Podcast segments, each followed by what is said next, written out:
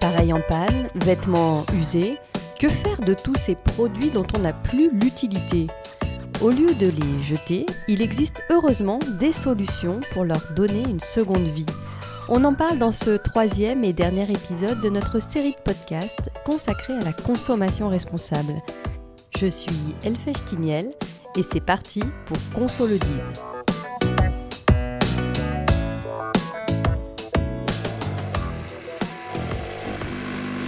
Oh, mais qu'est-ce qu'elle a cette machine à café? Elle n'a que quelques mois et elle fait déjà des bruits bizarres et surtout du café imbuvable. Bon, ben, pas le choix. Va falloir que je fasse jouer la garantie. Quelle garantie? Celle dont on bénéficie tous en Europe, la garantie légale de conformité.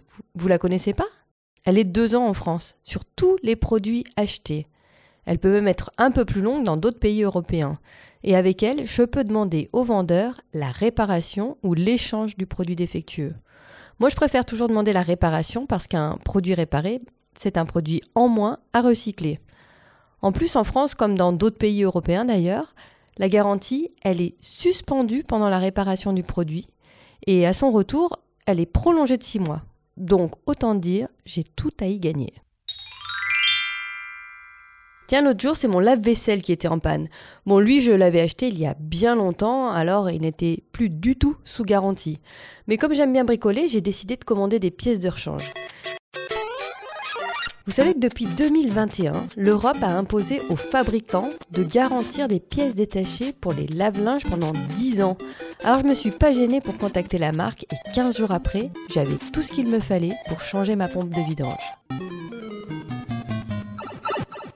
Et sinon, vous en faites quoi, vous, de tous vos vêtements délavés, usés, troués? Moi, je me résous jamais à les jeter. Quel gâchis Alors, je les dépose parfois dans les bornes de collecte des vêtements, il y en a heureusement partout en France ou même en Europe. Ou sinon, je les donne aussi à des associations caritatives. J'ai même déjà testé le troc en ligne, ça ça marche bien sur les réseaux sociaux. Et puis sinon, il reste les fameuses plateformes européennes sur lesquelles tu peux vendre tes vêtements d'occasion. Tiens, l'autre jour, je me suis lancée dans le upcycling. Vous savez ce que c'est? C'est le fait de récupérer des matériaux ou des produits usagés et de les transformer, de les revaloriser en des produits encore mieux. Bref, de faire du neuf avec du vieux. Bon, moi, je me suis contentée de couper un jean pour en faire un short. Ouais, je sais. Mais sur Internet, il existe des tutos incroyables d'upcycling venus de toute l'Europe. Bonjour tout le monde, alors on se retrouve aujourd'hui pour un tuto dans lequel je vous explique comment transformer un meuble mural de salle de bain en table basse. Bonjour à tous, aujourd'hui je vais vous parler d'un matériau, c'est le verre. Et je vais vous montrer comment couper une bouteille de verre en deux pour en faire des verres, mais des verres à boire.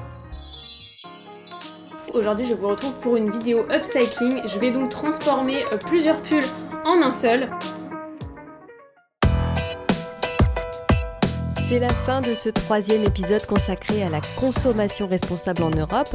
Vous l'aurez compris, si vous voulez agir en consommateur éco-responsable, vous devez non seulement penser aux produits que vous achetez, mais aussi à ce que vous allez en faire quand il ne vous sera plus utile? Si vous voulez aller plus loin, n'hésitez pas à aller faire un tour sur notre site, c'est toujours europe-consommateur.eu. Moi je vous dis à bientôt pour un prochain épisode de Consolidise.